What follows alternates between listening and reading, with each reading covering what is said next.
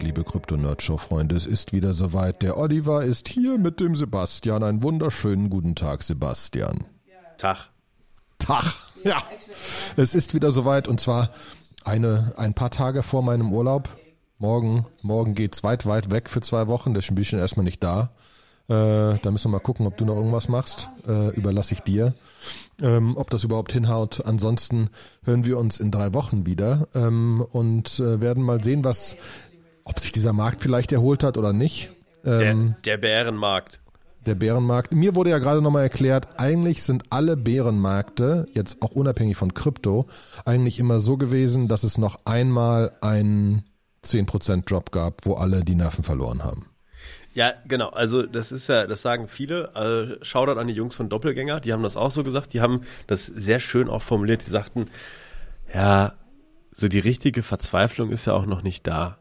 Und das muss, das kann genau. ich nur bestätigen. Also es, es, hat irgendwie in den letzten Jahren immer bei mir gibt's immer, gab's immer so Momente, wo das, wo es so richtig gecrashed ist, wo dann, wo ich dann irgendwie so in eine Stunde in so einem Meeting war und danach hatte ich irgendwie so 14 Anrufe in Abwesenheit auf meinem Telefon von Leuten, denen ich mal von Krypto erzählt habe, die wahrscheinlich ganz, ganz weit oben eingestiegen sind und ganz jetzt mich anrufen und sagen, was soll ich machen? All my money is gone. Achtung, das ist keine Finanzberatung, wenn ihr hier Trades macht, dann auf euren Nacken. Äh, und äh, und das ist bisher noch nicht eingetreten. Also die meisten sind, glaube ich, ehrlich gesagt, viele sind raus, die ich kenne. Ähm, ja, super viele. Es liegt ja. auch unmenschlich Geld an der Seite. Genau. also liegt, auch bankenmäßig. Genau. Es liegt unmenschlich viel Geld an der Seite. Und alle sagen so, ja, also bevor ich da wieder einsteige, da muss erstmal klar sein, äh, was die makroökonomische Position gerade ist. Ne? Ich glaube, da braut sich gerade ordentlich was zusammen ähm, ja. mit den Pipelines, die in die Luft gesprengt werden, mit dem Putin, der immer noch weiter Krieg, Krieg zündelt, der äh, Teil, Teileinberufung, Teilmobilisierung macht. Ähm, so und, und viele Dinge, äh, die einfach unfassbare Unsicherheit sind. Äh, dann Rezession, steht ja immer nur, die Rezession kommt, die Rezession kommt. Wann ist eigentlich Quartalsschluss? Ist das nicht jetzt auch jetzt? Wie Quartalsschluss? Ende ja, Oktober meinst du? Ja, genau. Ich glaube sogar Quartalsschluss ist sogar Ende Dezember, wenn mich nicht alles täuscht. Und dann ist der Oktober, November, Dezember. Ist Stimmt, ja, genau. Ja. So, das heißt. Wobei der Oktober börsenmäßig immer scheiße war, wurde mir ja wieder erklärt. Ja, aber mir geht's einfach darum, äh, wird die, wird quasi Deutschland wachsen, schrumpfen und ich weiß nicht genau, was das letzte Quartal, sind wir da auch schon geschrumpft? Also wenn jetzt quasi das Quartal schließt und wir schrumpfen, ist die Rezession dann endlich da oder wann ist die Rezession da? Weil das sind, glaube ich. Ja.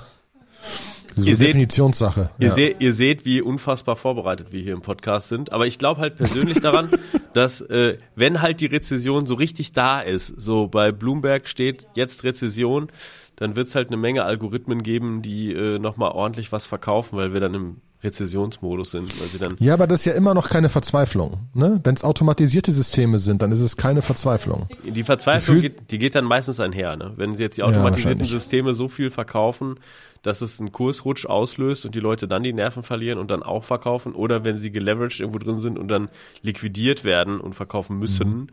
Ähm, das, das triggert das ja manchmal. Ne? Das ist ähm, deswegen guckt, dass ihr vielleicht bei MakerDAO nicht so hohe äh, offene Positionen habt. ja, genau. Ja, aber was, äh, äh, lass mal ein bisschen durch, durch so andere, andere Dinge gehen. Was ich sehr geil fand, hatte jemand in unserem Telegram-Channel gepostet. Es gibt ein Vanity Mint im letzten Proof of Work Block. Da wurde ein NFT gemintet, was man auf OpenSea findet. Und ich habe wirklich, also ich habe den Blog angeguckt, es ist definitiv der letzte Block und da ist definitiv nur eine Transaktion drin und das ist definitiv das Ding. Ich habe es mhm. nicht ganz für möglich gehalten. Ähm, äh, aber wahrscheinlich auch einfach, weil alle ja ihre ihre ihre ihre Dinge an ihre ihre ihre Transaktionen angehalten haben kurz vor dem Ding. Deswegen war es auch nochmal einfacher. Ähm, aber die Idee ist die Idee ist grundsätzlich finde ich sehr lustig. Die Frage ist halt, will scheinbar keiner haben. Best Offer ist 0,15 ETH, scheint nicht so spannend zu sein. Aber dieses Vanity Blocks Ding ist genau so. Die machen das immer wieder oder haben das schon mehrfach gemacht. Ähm, es gibt, es gibt, es gibt verschiedene Blogs, die die komplett übernommen haben. Immer mal wieder. Mhm. Zu irgendwelchen spe speziellen Zeiten oder speziellen Events und so weiter. Ähm, ist wieder ein geiles Spiel, muss ich sagen. Also ähm, bringt einem zum Nachdenken, dass noch so viel gemacht werden kann in diesem ganzen Space, wo man lustige, lustige Themen, Themen spielen kann. Ähm, aber weil ich es auch gerade in einem Bankless-Podcast gehört habe, es gibt einen netten Blogpost, Merges Done Now What, mit der ganzen, mit der ganzen Timeline, äh, wie es weitergeht mit, mit, mit Ethereum. The Surge, The Verge, The Purge, The Splurge. Ähm, ich kann die, ich kann die, ich kann die Bankless-Folge mit Vitalik Buttering nur, nur empfehlen. Da gehen sie da ein bisschen drüber. Da merkt man auch wieder, was für Time Horizons da sind. So, ja, fünf Jahre und so weiter und so fort.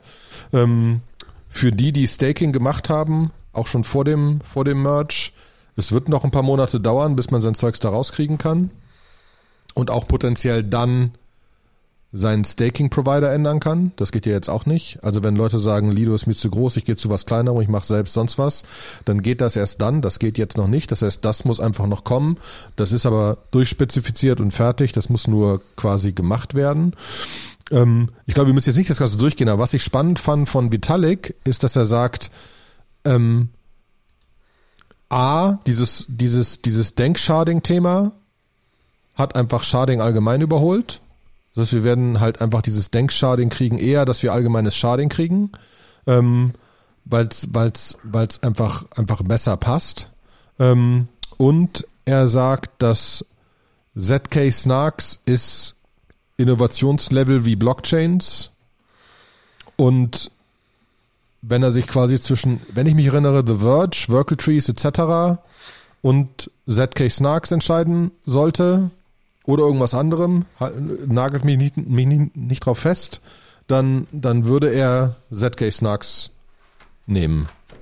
Weil sie viel, ähm, viel erreichen könnten, viel machen würden und so weiter für, für, für, für Ethereum. Es ist ja immer noch, also, wir haben ja schon öfters drüber geredet und dass das grundsätzlich spannend ist, ne? Aber, also, ja, der äh, geneigte Hörer, der jetzt vielleicht nicht unbedingt weiß, was ZK Snarks sind, dem seine alte Podcast-Folge nahegelegt, wo wir das auch schon mal erklärt haben. Äh, es ist ein kryptografisches Pr Primitive, um äh, in sehr komplexen Berechnungen, die stattgefunden haben, äh, jemandem einen Beweis zu geben, dass man die Rechnung gemacht hat ohne die Berechnung nochmal selber durchlaufen zu müssen. Ne, und ähm, da experimentieren gerade super viele, haben wir auch gleich noch ein anderes Topic. Ähm, und ja, also ich glaube, was so die nächsten Themen sind, ich glaube halt, dass Skalierbarkeit steht jetzt noch weiter krass im Vordergrund. Ne? Ähm, aber er hat sich auch nicht nehmen lassen, just am 27. September sein Buch rauszubringen, The Making of Ethereum and the Philosophy of Blockchains von Vitalik Buterin himself.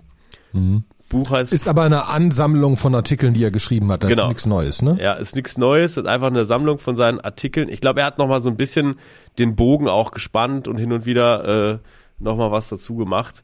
Äh, gibt als Buch zu kaufen. Ähm, bei Amazon zum Beispiel. Für Kindle oder Paperback. Interessanterweise ja. ist das Paperback günstiger als die Kindle-Variante. Jetzt frage ich mich kurz, ob ich mir die Kindle-Variante holen sollte für einen Urlaub. Ich glaube, es ist aber keine entspannte äh, Lektüre, würde ich jetzt stark behaupten. ja. Wenn ich so manche von den Artikeln, wo ich halt einfach rein Satz, satzstrukturell irgendwann aussteige. Ja.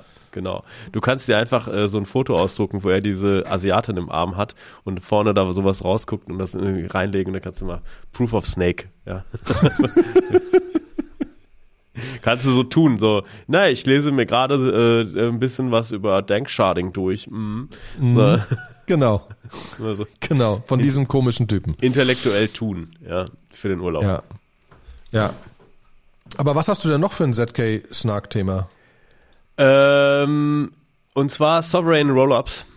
Also äh, Rollups und äh, ZK-Proofs und so, das hängt ja alles zusammen.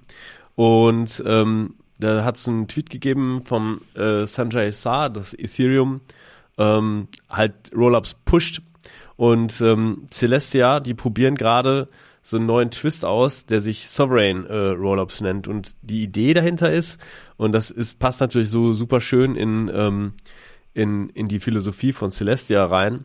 Ähm, also, wie es momentan implementiert ist, ist eigentlich, ähm, dass es immutable Rollups sind. Das heißt einfach, ist äh, jemand wie Polygon oder so, die implementieren das und dann ist es da Ja, und es kann nur geupgradet werden, wenn alle, wenn, wenn es irgendwie einen neuen Code gibt und Code is Law passiert.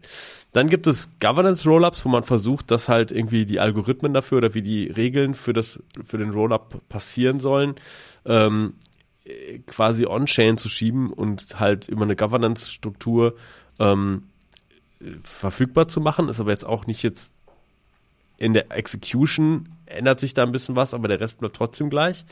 Und die Idee ist, bei Sovereign Rollups mit Celestia zu sagen, es gibt eigentlich vier Layer. Es gibt den Data Availability Layer, es gibt den Consensus Layer, man muss irgendwann mal ein Settlement machen und man hat die Execution. Zu sagen, Data Availability und Consensus, das ist das, was Celestia über ihre Plattform anbieten. Und Settlement und Execution ist etwas, was dann äh, quasi diese Sovereign Rollups darstellt. Das heißt irgendwie, wenn eine, wenn der Social Konsensus dafür ist, Rollups zu verändern, weil sich das Netzwerk, die Gegebenheiten verändert haben, dann kann man das machen. Machen wir da vielleicht mal ein kleines Beispiel zu, was das bedeutet oder was das für Konsequenzen hat. Also so wie ich es verstanden habe, ähm, ist es so, wenn jetzt zum Beispiel äh, bei Proof of Stake ähm, sind jetzt ganz viele Validatoren und angenommen, man macht jetzt man bringt jetzt äh, den Punkt raus, wo man seinen Ether wieder zurückbuchen kann und super viele Leute springen jetzt ab und sagen irgendwie, ja, Ether ist irgendwie, ich habe das irgendwie im, im großen Corona-Crash gekauft für 80 Dollar und jetzt ist es bei äh, 1600 und es gibt plötzlich nur noch sehr wenige Validatoren. Ähm, dann kann das ja sein, dass man irgendwann unter so Thresholds kommt und dann einfach zu sagen, man implementiert das als Code oder halt irgendwie der Konsens über die Variablen, wie viele jetzt mitmachen, ähm, ist da halt ein bisschen dynamischer und sagt dann, wie sich die Parameter des Rollups verhalten sollen. Ähm, kann dann dazu führen, dass das System dann trotzdem noch funktioniert, ohne dass man Code beischleifen muss. Ja, ähm, und wie gesagt, das passt halt total in dieses Celestia. Die, die, sind ja quasi so Blockchain SDK. Für die ist das jetzt einfach ein weiterer ähm, kryptografischer Primitive, mit dem man halt was machen kann. Aber Celestia Und ist eine andere Blockchain, ne? Celestia ist eine andere Blockchain, ja. Es ist nicht äh, ETH, sondern ist halt irgendwie was eigenes. Und ähm, ja, also äh, was hat das für Implikationen? Das hat natürlich Security, ähm, also das, man hat nicht die Angst vor äh, Governance-Attacken, weil das System das automatisch macht. Ne? Ähm, dann irgendwie, äh, wenn man irgendwie ein undesired Upgrade, also wenn man irgendwas hat, dann könnten irgendwie Nodes sich darauf einigen, einfach nicht irgendwie dem schlechten Upgrade-Fork irgendwie zu folgen. Ähm, so, also eigentlich hat das sehr viele Vorteile und sehr wenig Nachteile. Äh, ich gehe mal davon aus, dass sie das bei Celestia relativ schnell implementieren werden. Und ähm, ne, ein großer Nachteil, den man nicht verschweigen sollte, ist, manchmal, also es könnte unter Umständen passieren, dadurch, dass dann alles sehr automatisiert passiert, dass sich der Vorteil von Rollups irgendwann amortisiert. Also Rollups funktionieren ja deswegen so gut, weil ähm, man sagt, man macht einfach eine ganze Menge Transaktionen validiert man oder berechnet man irgendwie off-Chain und erst wenn die gesettelt werden müssen, äh, bringt man die wieder zurück auf die eigentliche Chain oder äh, irgendwo hin. Und ähm, wenn das System irgendwann dann vielleicht sich so klein skaliert, dass es eigentlich gar kein Layer 2 mehr gibt, sondern alle Sachen nur noch auf der L1 ständig setteln. Ja, kann passieren, dass der Algorithmus so schlecht irgendwo mhm. sich in so eine, in so ein lokales Minimum rein navigiert, dass er irgendwie eigentlich diese großen äh, Roll-Up-Vorteile weg sind, weil ständig ein Settlement passiert. Äh, da muss man halt, da muss man dann wahrscheinlich doch wieder algorithmisch beisteuern und ein Update machen, dass sowas halt nicht passieren kann.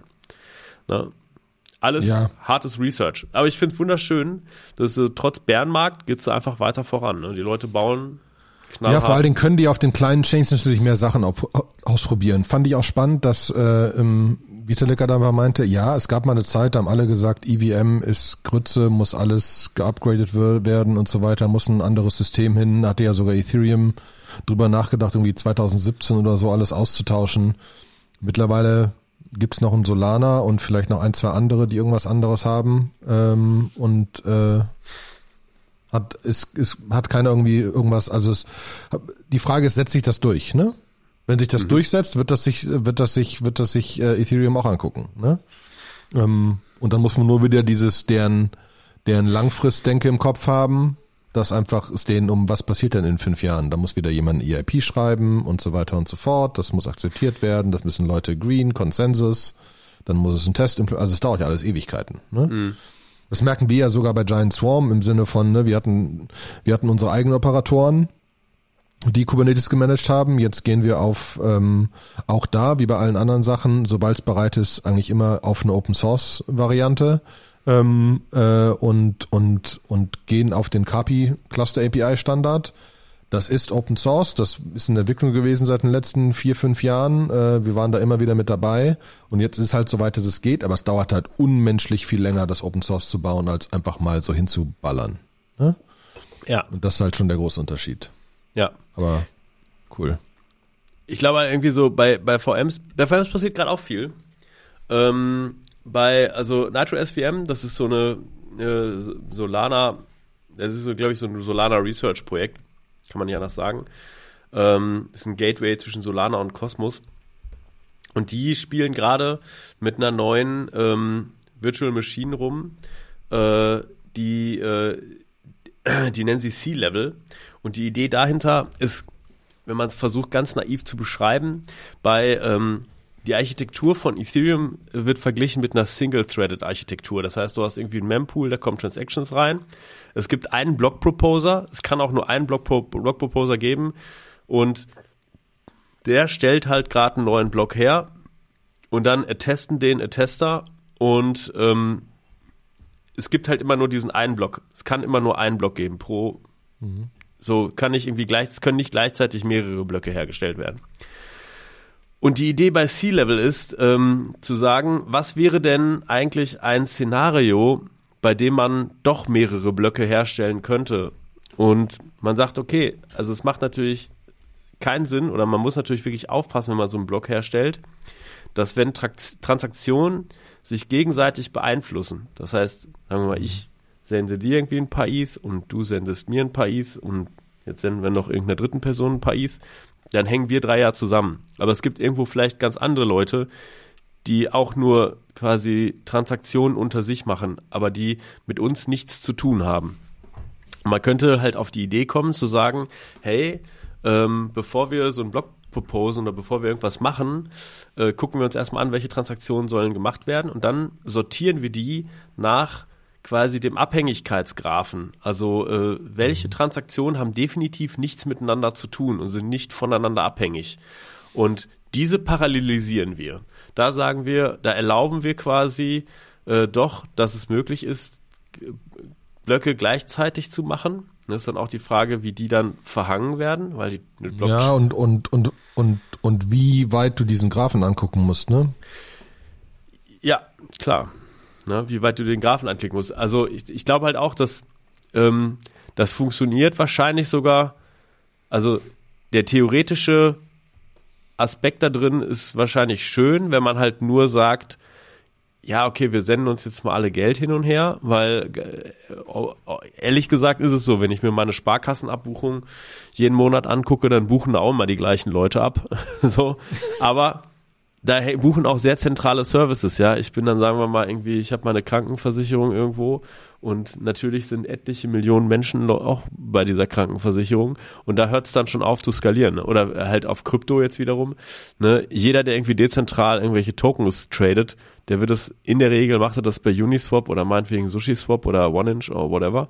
Aber ähm, äh, das sind diese zentralen Supergraph-Knoten, an denen dann sehr viel dranhängt, wo man dann einfach sagt, na gut, okay, ab da muss man das wahrscheinlich wegwerfen. Ne? Und wenn man denn Oder du machst halt da dieses Rollup-Konstrukt und sagst, Uniswap macht alles auf dem eigenen und macht immer wieder ein paar Mal ja, runter. Ja, genau. Das, das, das kann man machen. Aber halt irgendwie, das ist ein ganz interessanter Aspekt gewesen von dieser C-Level VM, dass sie sagen, sie sortieren äh, die Transaktionen danach, wie abhängig sie voneinander sind und identifizieren dann quasi diese, äh, diese Blöcke, diese Transaktionen gruppieren diese Transaktionen, die nicht die größte Menge an Transaktionen, die nicht voneinander abhängt und sagt, das parallelisieren wir.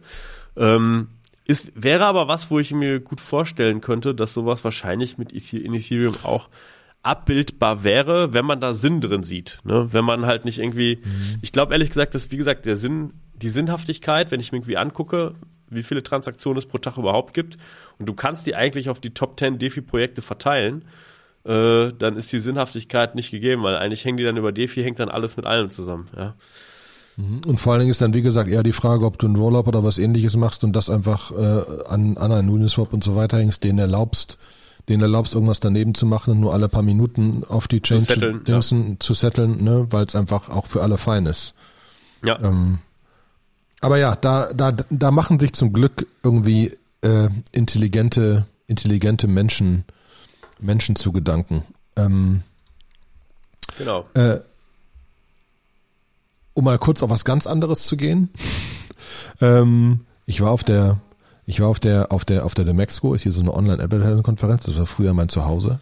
Ähm, das Lustige ist, da war die Meta Brew Society auch da. Für alle, die eventuell schon gemintet haben oder nicht, man kann jetzt den Meta Brew Society NFT minten, bekommt dann auch äh, circa 200 Dosen Bier pro Jahr. Ähm, die haben sich's aber nicht nehmen lassen, haben bei der bei der Demexco angerufen und gesagt, hey, ihr habt doch da so ein Web 3 Dings, haben wir den Web 3 Leuten angerufen ähm, und gesagt, hey, sollen wir, können wir ein bisschen Freibier mitbringen und so weiter und auch, auch da einen Stand haben, weil man darf ja Bier ausschenken ab fünf oder so. Ähm, und dann haben wir gesagt, ja, aber jetzt so ein bisschen Freibier, was soll das bringen? Wir bringen so viel Bier mit, dass keiner nicht besoffen da rausgehen muss. Und sie sind mit 10.000 Liter Freibier auf der Demexco aufgeschlagen. Es äh, war ein Site to be äh, äh, hold, also da war eine ganze Menge Fässer, mit denen die da gekommen sind, hatten ihr ganzes Team mit und auch einige Leute aus der Community und so weiter, die da geholfen haben. Und um elf, um elf war schon Schlange vor dem Stand. Es kann sein, dass man auch um elf, wenn man Wiesen gesagt hat, da wo man Cola kriegt, auch eventuell ein Bier bekommen hat. Das kann ich aber weder verneinen noch bestätigen. Ähm, es war auf jeden Fall eine lange Schlange. ähm, und die hatten, das war genau einen Tag vor dem, vor dem Mint. Der Mint hat gestartet. Wie in der momentanen Phase zu erwarten, ähm, ist er jetzt nicht durch die Decke gegangen, weil 1000 Euro pro NFT ist halt schon eine Hausnummer. Ähm, ich glaube, sie sind grob bei 1000 NFTs oder so im Moment, äh, die sie verkauft haben, müssten, wollten eigentlich 6000, äh, werden das aber offen halten einfach und glauben, dass sich das äh, langfristig löst, dass da mehr Leute, mehr Leute in diese Community reinkommen werden. Da bin ich äh, schwer gespannt. Ähm, ich finde es auf jeden Fall, also das ist ja so ein Startup-Ding, ne? Das Team ist einfach unglaublich gut. Fertig. Ob das Ganze funktioniert oder nicht, aber ich würde nicht gegen das Team wetten. ist so NFT-mäßig. Schon, ist, ist, ist so ein bisschen hier Kevin Rose Proof Collective. Ja. Als großes Ganzen. Keine Ahnung, was daraus wird, aber irgendwas werden die hinkriegen. Ne? Ähm, das ist äh, auf jeden Fall auf jeden Fall krass. Ähm, dazu auch noch, ähm, weil es gibt ja immer so diese Rarity-Frage und das ist natürlich auch ein Thema für OpenSea und OpenSea hat Open Open Rarity gelauncht als quasi Open Protocol. Äh, Gibt es ein Proof-Podcast-Interview zu, ähm, kann man sich auf GitHub angucken äh, und kriegen jetzt langsam verschiedene verschiedene Provider und verschiedene Projekte dazu um mit diesem Open Rarity Standard die Rarity zu bewerten von einzelnen Projekten, weil ansonsten gibt es äh, verschiedene äh, verschiedene Rarity Anbieter, äh, die du dir angucken kannst, die dann alle ein bisschen unterschiedlich sind und sie versuchen das ein bisschen zu standardisieren um, und und klarer zu machen, um mehr Transparenz in diesen Markt reinzubekommen.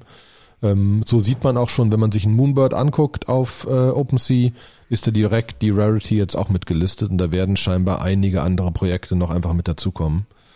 Ähm, was äh, wieder so zeigt, diese, diese Community matured immer mehr. Und was ich spannend finde, man zeigt, man sieht so ein bisschen, OpenSea ist halt ein Marktplatz. Die machen Geld als Marktplatz, was aber dazu führt, dass die sehr viel open sourceige, offene Innovation betreiben können und Produkte rausbringen können, die dem Markt helfen, was wieder ihnen hilft. Hilft. Die müssen nicht irgendwie so Closed Source Shop irgendwelche Dinger basteln. Ne? Ähm, deswegen bin ich schwer gespannt, was OpenSea da einfach noch so bauen wird. Ja? Ähm, mhm. Genauso wie, wie Bored Ape Yacht Club, die einfach auf Hunderten von Millionen sitzen und einfach auch, auch Sachen machen können. Die übrigens in dem Interview nochmal klar gemacht haben, ähm, hier so Metaverse und so weiter, halten sie nicht für jetzt, das muss so eine 3D-Welt sein, sondern Metaverse ist dieses, wir sind verbunden über unser reales Leben hinaus im sehr weitesten Sinne.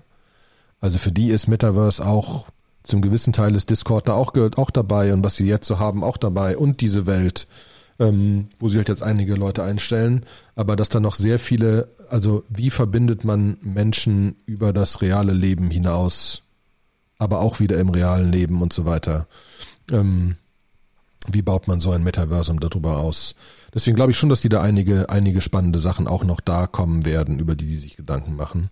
Ähm, deswegen ist ja diese Zeit gerade so schön, weil alle sich Gedanken machen und spielen können und machen können, besonders die, die früh genug viel Geld eingesammelt haben. Mhm. Ja. Deswegen sehr schick. Sehr schick, cool. Was haben wir denn noch? Wir haben die Candidates fürs nächste Shanghai-Update. Da ist ganz viel Technisches drin, dass die EVM jetzt auf den Beacon, Beacon Chain Root State äh, zugreifen kann. Ein paar Opcodes sind dazu gekommen, das ist jetzt sehr technisch. Ich glaube, das Spannendste ist, äh, dass die, dass es ein Beacon Chain Withdrawals as System Level Operations. Also, dass man quasi die Beacon Chain Deposits aus dem Validator und auch die Einnahmen, die du generiert hast, dass man die demnächst abzieht. Sie sind da noch sich über so ein paar Details noch nicht so, also es ist nicht, ich glaube, es ist noch nicht so weit, wenn das Shanghai-Update kommt, dass man seinen Validator auflösen kann, sondern es ist mehr, dass es technisch gehen würde. Da muss dann noch mal ein bisschen mehr gebaut werden. Ähm, aber ja. Ja, und scheinbar ist die Diskussion auch noch, kommt 4844 da direkt mit rein oder nicht, zum Beispiel. Mhm. 4844 ist dieses Denksharding-Dings. Mhm ähm, und ich glaube, im Moment laufen die Diskussionen, was man da alles noch mit reinpackt. Ist halt ein Hard Fork. Und deswegen Aber ist wirklich die Frage. Ja, 4.4 kommt nicht rein. Also ich glaube, die Candidates sind jetzt safe für Shanghai. Da ist Deng okay. noch nicht mit drin. Dann ist wahrscheinlich einfach so, dass sie sagen, sie wollen es möglichst schnell vorziehen. Mhm. Ähm, weil Leute da raus wollen und ihre ETH rausholen wollen und sie dann, weil, weil die, die Sachen, dieses, dieses, wie du dein ETH rausholen kannst und so weiter, ist definiert und klar und da gibt's keine Diskussion drüber. Ähm, ne? Der, der Rest ist halt einfach noch unklar. Ja. Gut. Ähm, what else? Äh, jetzt habe ich unsere GitHub-Issues eben zugemacht. Ich will aufmachen. Ja, gab es schon ein Gerücht zu. Äh, ENS kooperiert mit Coinbase. Ähm, äh, da haben sie jetzt vor einiger Zeit nochmal drüber getwittert, vor ein, zwei Wochen, ähm, dass das wirklich passieren wird. Ähm, und dass sie einfach dass sie einfach Sub-Usernamen potenziell vergeben. Ist ja so, dass du jetzt schon deinen .eth-Usernamen bei ENS kaufen kannst und so weiter und mit deinem Metamask Wallet verbinden kannst und so weiter. Das geht ja alles, aber das geht halt nicht mit Coinbase, weil Coinbase irgendwie so, ne, ist ja, liegt quasi auf deren Wallet. Mhm. Ähm, aber sie sind an einem System dran oder, oder, oder zeigen das jetzt demnächst, dass du quasi einen Subdomain-Namen haben kannst für deinen Coinbase-Account. So wie bei Argent, ne? Die haben das doch auch schon. Wenn man bei Argent sich ein Wallet macht, dann hat man eigentlich irgendwie seinen Usernamen, .argent.xyz ist dann auch gleichzeitig genau. seine Argent-ETH-Adresse, die du mal eben schnell sagen kannst, irgendjemandem. Genau. Und Oder die haben da scheinbar einiges gebaut und so. Also ähm, gibt ja auch ein ganzes Team dabei und es ist ja auch so, dass Coinbase eigentlich mehr dezentraler werden will. Was spannend wird über das allgemeine Thema jetzt ne, an der Börse gelistet, wie viel Geld machen die dann noch und so weiter. Aber das Ziel von Coinbase ist Dezentralität. Mhm hoffen wir es. Das wäre ja. wär schade. Das haben wir das letzte Mal schon besprochen? Letztes Mal, dass sie irgendwie die Amerikaner irgendwie gesagt haben, hey, eigentlich ist äh, Ethereum, alles was auf Ethereum passiert, ist eigentlich äh, US-staatlich, äh, unter US-staatlicher so, äh, Souveränität. Zu Coinbase, Kraken, Lido. Ja, genau. Es sind einfach irgendwie alle, alle wichtigen Proof-of-Stake-Firmen sind irgendwie US-Firmen und deshalb äh, wählt sich wie die USA davor, irgendwie da zur Not per Gesetz irgendwo durchzugreifen. So. Genau. Jetzt ist natürlich das Schöne ist, dass der, dass der Coinbase-Gründer schon gesagt hat, hey, wenn da irgendwer anfängt reinzugrätschen, dann machen wir es aus. Ja. Weil damit fangen wir es gar nicht an. Damit fangen wir es gar nicht an. Das ist gut. Ähm, das ist, ne, aber wir können nicht langfristig daraus zählen, dass Brian Armstrong bei Coinbase Chef bleibt. Ähm, und wenn er geht, überlegt jemand was anderes. Deswegen muss das schon dezentraler werden. Das ist keine mhm. Frage. Ja. Aber da gibt's auch, es gibt schon Projekte, wie das von 32 ETH auf 8 ETH runtergehen kann ähm, inwieweit du irgendwann einen Validator Node auf deinem Handy betreiben kannst und so weiter, weil es kaum noch, weil es Daten braucht, aber kein Processing Power und so weiter und Daten auch im Handybereich irgendwann for free werden. Ne? Deswegen Genau. Wer, wer möchte noch dezentraler werden? Infura möchte noch dezentraler werden. Oh Das ja. ist Infura ist so ein bisschen, der ist der Backbone. Da hast du uns angemeldet, ne? Habe ich uns angemeldet. Also sofort gesagt, ja, geil, sobald da was im Beta irgendwas dabei ist, wollen wir auch dabei sein, weil es halt mega spannend ist. Ne? Ich meine, ähm, Infura ist so ein bisschen das AWS von, äh, von, von Ethereum. Halt irgendwie, wenn du halt einen Node brauchst und einen Key brauchst, dann kriegst du den bei Infura. Ich kenne super Wobei neulich irgendwer irgendwo gepostet hat, dass irgendwie ein Riesenanteil der, der Staking-Nodes auf AWS laufen. ja, Du durftest ja kein Mining betreiben auf den Cloud-Providern, das war immer verboten. Aber Staking ist ja nicht das Gleiche. Ja, also äh, Stand jetzt ist, glaube ich, auch Staking, also bei vielen nicht erlaubt, aber es wird nicht nachverfolgt, weil es ja nicht so viel, also nicht so hart die Kisten aus, äh, auslastet, ne? So, den Fura ist halt, äh, stellt ja halt Nodes zur Verfügung. Das ist, glaube ich, das, was, äh, was sie machen.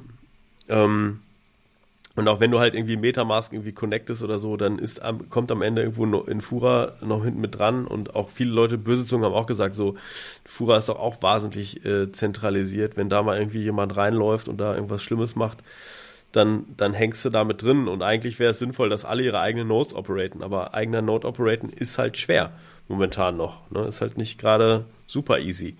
Und ähm, ich glaube, das möchten sie an der Stelle jetzt gerade einfach Leuten zur Verfügung stellen. Also da werden sie sich aufbrechen selber und ein ökonomisches Konstrukt bauen, so dass du A an den Fura wahrscheinlich mit partizipieren kannst und B, dass du aber auch sicherstellen kannst, dass es wirklich dezentral ist und dein eigenes Zeug laufen lassen kannst. Aber ich habe gerade kurz gesucht. Launchnodes.com haben einen Ethereum Staking Client auf dem AWS Marketplace. Auf dem, auf dem AWS Marketplace kommst du nicht drauf, ohne dass AWS dich da drauf lässt. Und heißt, du hast Point-Click, hast einen Staking Node. Ja, Gemanagt von denen. gut. Ne? Das heißt, da passiert auch was. Ist aber die gleich, dann läuft alles auf AWS, ne? Es ist jetzt schon so. Also AWS geht kaputt, dann ist so viel vom Internet weg, ist nicht mehr feierlich. Hm. Aber ich finde, in, Infura ist halt einfach, also die sind halt auch schon lange dabei, das macht es halt spannend. Ja, Aber das heißt, da soll eine DAO drüber und so weiter und so fort, oder? Dann äh, so ein bisschen auch irgendwie. Wir haben ja gerade schon ein bisschen über Regulierung gesprochen und äh, jemand auf Twitter, One Way Function, ist so ein, so ein typischer Miner Extractable Value Security Crypto Nerd, äh, der vormals bei Open Zeppelin war, bei Augur, Open Bazaar und Flashbots mitgemacht hat. Der hat gesagt, äh, der hat irgendwie sieben Jahre Arbeit irgendwie auf GitHub zurückgezogen und wird auf gar keinen Fall mehr unter seinem Real Name ähm, irgendwelche Commits machen. Und alle seine Future Contributions werden nur noch über Pseudonym veröffentlicht.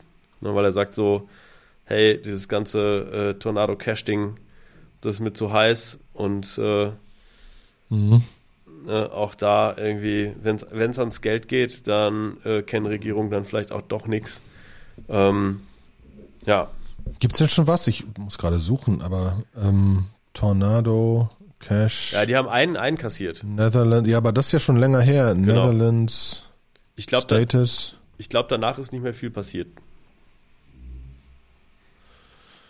Der, der Judge hat geordert for three more months. Ist gerade 25. August. Drei Monate wird der Tornado Cash-Typ im Gefängnis bleiben erstmal. Hm. Money Laundering Charges for 90 days. Also er ist noch im Knast. Ja, ich dachte, da wäre schon irgendwie mehr passiert. Aber gut, müssen wir im Auge behalten. Genau, dann äh, Foundry hat ein Zero Day. Ähm, das heißt, irgendwie äh, macht bitte Foundry ab und Rust ab, damit ihr auf den allerneuesten Versionen landet, weil äh, sonst kompromittiert unter Umständen jemand euer Projekt. Ne? Grundsätzlich immer auf den letzten Versionen sein ist grundsätzlich nicht doof. Grundsätzlich nicht doof. Sonst äh, ist ja, es ist ein großer Hack passiert, der nicht deswegen passiert ist, weil man nicht auf den letzten Versionen war, sondern, also Wintermute haben sie 160 Millionen geklaut. Ähm, und was war der Attack Vector? Ähm, die haben auf ihrem DeFi Trading Wallet haben sie so eine Vanity, äh, ein Vanity äh, Wallet. Also was ist ein Vanity Wallet? Das ist ein Wallet, was eine sehr, sehr in Anführungsstrichen einfache äh, Adresse hat. Das heißt, sie generieren sich mit Profanity. Das ist so ein Tool, mit dem du die halt, äh, wo du halt sagen kannst, ich möchte so und so viel führende Nullen auf meiner Ethereum-Adresse haben. Und dann rechnet Profanity relativ lange und gibt dir dann halt irgendwann so ein Wallet. Und irgendwie hat da irgendjemand einen nicht ganz sicheren Generation-Algorithmus gehabt und hat den irgendwie benutzt. Und sie haben es, sie wussten es irgendwie, aber sie haben es nicht rechtzeitig retired. Und irgendwie hat jemand irgendwie äh, das irgendwie nachgemacht. Ich habe noch einen anderen Tweet gesehen, den habe ich, den finde ich aber leider nicht mehr, wo jemand gesagt hat, irgendwie seitdem sie das wissen, basteln da gerade eine ganze Menge Leute dran rum und sagen irgendwie, sie können irgendwie von Ethereum-Adressen, die so und so viel führende Nullen haben, innerhalb von irgendwie 16 Stunden auf einem normalen MacBook Pro irgendwie den, den Schlüssel irgendwie zurückrechnen. Halt, weil das scheinbar dann doch irgendwie äh, Konsequenzen auf die Security hat, wie Profanity halt die, äh, die Keys generiert an der Stelle. Mhm. Und alle sagen aber, das ist jetzt schon gefixt. Also wenn ihr die neueste Version davon benutzt, dann habt ihr das Problem nicht mehr. Ähm, aber es ist natürlich für alle anderen Zeit abzudaten und 160 Millionen ist auch jetzt nicht wenig. Ne? Ja, aber das heißt, man sollte so eine Vanity-Adresse gar nicht benutzen, ne? Besser nicht. Sie haben auch gesagt, also ähm, Wintermute selber hat dazu ähm, äh, Bezug genommen und hat gesagt, so, hey, stopp, wir haben das aber nicht wegen Vanity gemacht, sondern die Adressen haben auch noch einen Vorteil, du sparst halt Gas. Ne, wenn du halt super viele Transaktionen darüber machst, weil du halt irgendwie, die sind ja quasi Liquidity Pro, also die machen Märkte mhm. liquide, das heißt, die machen unfassbar viele DeFi-Transaktionen, weil sie irgendwo Arbitragegeschäfte machen. Und wenn du dann halt eine Adresse hast, die viele Nullen hat, dann lässt die sich natürlich gut packen und äh, die, das spart dir dann einfach bei jeder Transaktion ein bisschen Gas. Mhm. Scheint aber, also ich habe jetzt gerade so vanityeth.tk gefunden. Da kann man so eine Adresse generieren, scheint ein bisschen zu dauern. Ja, klar. Also der macht nichts anderes als ganz viele Ether-Adressen generieren und äh, dir dafür einen Schlüssel zur Verfügung zu stellen und dann zu gucken, ist die Idee richtig. Also ja. Okay, dann, dann ist er jetzt bei 800.000 Ether-Adressen, die er generiert hat und irgendwie hat es nicht funktioniert. Ja, das ist auch nix. Ne? Ja, jede führende Null potenziert ja potenziert ja den Aufwand. Aber da kann man nur Zahlen, verdammt. Und ein paar Buchstaben. Ich wollte jetzt Oliver oder so da reinschreiben. Mit Null. Was ist denn L in Leadspeak? Vier? Oh, stimmt. L ist eins, oder nicht? Ja, aber I ist so auch ja, schon I eins.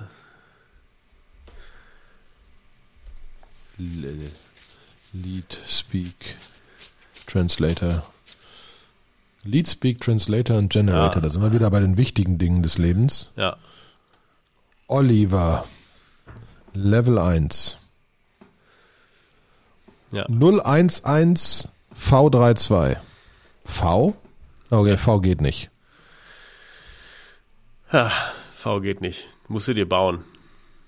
Das Egal. ist doof jetzt. so, dieser kleine Exkurs in, in Hacker-Details wird Ihnen präsentiert von, was hat der Peter letztens bei uns in der Gruppe gepostet? Mika ist, glaube ich, durch, ne? Ja, Mika ist durch. Genau. Aber Mika ist durch auch mit einer Verbesserung, sagt er noch, dass gewisse Sachen raus sind, äh, äh, was ganz gut war. Äh, also er ist grundsätzlich glücklich. Und ich habe ihn ja auch nochmal getroffen, jetzt auf zwei Konferenzen sogar. Ähm, und es ist einfach, äh, er ist als felsenfest davon überzeugt, dass wir, dass wir mehr, ähm, mehr Regulierung brauchen, ähm, damit es einfach stabil läuft. Sein, ich glaube mittlerweile können sich fast alle anmelden für sein Ultimate äh, DeFi für, für, für, für seine Ultimate DeFi-App, ähm, die übrigens sehr schick ist, muss ich sagen. Ähm, also ist wirklich relativ simpel. Ähm, NFT ist im Moment Solana only. Mal sehen, wann da noch andere Chains dazukommen. Aber so kann man halt auch gut anfangen mit niedrigen Transaktionsfees und so weiter und ein bisschen spielen und auch ein bisschen äh, Zinsen kriegen und so weiter und ein paar Sachen ausprobieren. Mhm.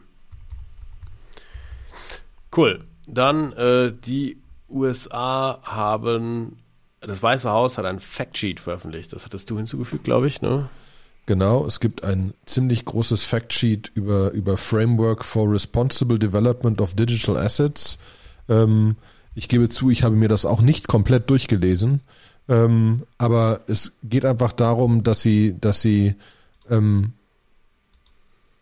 wirklich mit der mit mit mit mit zum Beispiel Security Exchange Commission und aber auch der CFTC Commodity Futures Trading Commission sich einfach sehr genau Digital Assets angucken werden. Da kam ja auch dem vor kurzem nochmal, dass jetzt ähm, dass jetzt dass jetzt die ganzen nochmal dazugekommen sind, dass sie sich Tether genauer angucken wollen und Tether nochmal sagen soll, was denn jetzt wirklich ihre Assets sind. Ähm, und äh, sie werden sich genauer Consumer Complaints angucken, weil da jetzt einfach so viel äh, passiert ist. Ähm, und, und für Awareness sorgen. Und da gibt's verschiedene, verschiedene Bereiche in der, in, in der Agent, in, in, in USA rund ums Weiße Haus, ähm, die sich genau darum kümmern werden, um halt immer mehr an einem Framework zu arbeiten. Ähm, und das Ganze für Stabilität. Da ist einfach das jetzt alles so zusammengebrochen, es hat zu vielen Leuten wehgetan, deswegen schauen die da wesentlich genauer drauf. Deswegen wird jetzt für Stablecoins und so und so weiter natürlich als der ersten Punkte werden sie äh, werden sie sehr viel genauer gucken jetzt einfach ähm, und äh, da bin ich schwer gespannt, was da rauskommt. Ne? Also ähm, warten, warten, warten wir mal ab. Ähm, ich, ich mag ja solche Frameworks, wo man ein bisschen genauer weiß, worum es geht ähm, und und was sie sich angucken, aber wir sind bei weitem noch nicht bei irgendeiner absoluten Klarheit. Ne? Sie wollen dann einfach mehr gegen illegales Zeugs kämpfen.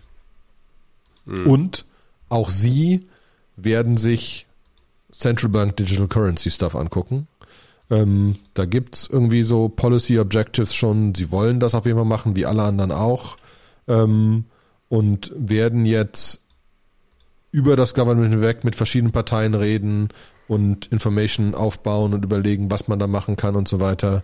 Äh, Leadership äh, von verschiedenen Agenturen da drin ähm, inklusive Office of Science and Technology Policy und so weiter, also nicht nur irgendwie Federal Reserve, also verschiedene Bereiche versuchen, versuchen jetzt rauszukriegen, wie das Ganze läuft. Damit gefühlt hinken sie hinter der EZB zurück, EZB zurück, ähm, der Zentralbank, ähm, äh, die jetzt ihre ersten Firmen ausgewählt hat, The ECB selects external companies for joint prototyping of user interfaces for a digital euro. Was ganz schrecklich ist, wenn man es durchliest. Weil also da sind, da sind Firmen drin, aber so das Peer-to-Peer Offline Payment macht Worldline. Und die Kaixa Bank macht Online Payments und ähm, ist glaube ich eine spanische Point Bank, ne? Ich glaube, ich schreibe ja, mal Kascha aus. Kascha. Ja. Point of Sale Payments initiated by the payer, EP, Point of Sale Payments initiated by the payee, Nexi und die E-Commerce Payments macht, Drumroll, Amazon. Amazon. Oh. Also, also der digitale Euro wird quasi vom Who's Who der Web3 Community entwickelt. Ja, die haben sich sehr stark darum gekümmert, dass sie alle Innovationen, die da bis jetzt passiert ist, tief integrieren und sich darüber Gedanken machen. Ähm, haben wahrscheinlich eine Ausschreibung gemacht und dann konnten sich Leute melden und die, die den größten Schwachsinn verzapft haben, haben den Deal mhm. bekommen. So. Also das ist äh, äh, ja. Mhm. Ähm, so, wenn du mit dem digitalen Euro bei Amazon bezahlst, dann sind, werden gerne Gebühren fällig. Das ist eine kleine genau. Irgend sowas wird wer dann passieren. Wer hat denn das da reingebaut? Komisch. Also. Ja, also sie haben halt 54 Frontend-Provider gefragt über einen Call for Expressions of Interest und die Essential Capabilities abgefragt und Specific Capabilities für den Use Case. Und da aus der Investigation-Phase kommt das jetzt raus. Also wir müssen zustimmen, es ist eine Investigation-Phase. Es ist nur gefühlt, wenn du das Factsheet von Amerika liest, so wir haben da gewisse Themen, wir müssen gucken, dass keine Leute verarscht werden, wir müssen aber auch die neue Technologie nutzen, deswegen müssen wir den Markt fragen und die Menschheit fragen und Player in dem Markt fragen und das verzahnen mit unseren existierenden Agenturen und so weiter und müssen darüber Gedanken machen. Die haben gesagt, hier, hier ist unsere Ausschreibung, sagt mal, gut, wir nehmen Amazon. ehrlich jetzt. Ja. Also, First Quarter of 2023 ist die Investigation-Phase komplementiert. Dann werden diese Player da weitere Informationen liefern und dann können wir das alles noch genauer angucken. Ähm, da werden wir uns alle freuen, wenn das dann soweit ist. Äh, guter Gott. Ja. Äh, Gut. Ich glaube, wir haben auch schon die 45 Minuten Schallmauer durchbrochen. Ja. Haben wir noch irgendwas also irgendwas weniger Trauriges? De deprimierendes? Nee. Heute geht der Markt wieder ein bisschen hoch, bevor er morgen wieder fällt. Aber das ist auch nicht. Ja. Ich glaube einfach, wir, das ist einfach gerade die Makrolage ist äh, sehr deprimierend, deswegen. Ja. Ja, es ist, es ist, es ist, äh, das Lustige ist, dass also, ähm, muss ich zugeben, die Flut an Seed-Level-Startups über Krypto mit ordentlichen Investments, die bei AngelLists runterballern, lassen nicht nach. Inklusive es gibt ein neues Ding, das äh, User Management über Blockchain macht, was schon von Zoom und keine Ahnung wem benutzt wird. Ähm, also, es, also, also da, ne? Auf diesem Seed-Level passiert halt noch viel. Kann ich das mal, kann ich das mal so überlegen, ob ich für nächste Mal einfach mal ein paar raussuche, was die da gerade ähm, potenziell spannende Sachen machen. Aber da, aber da hat es nicht nachgelassen, ne? Wobei das auch ist, das ist, was ich mit äh, neulich mit ein paar VCs gesprochen.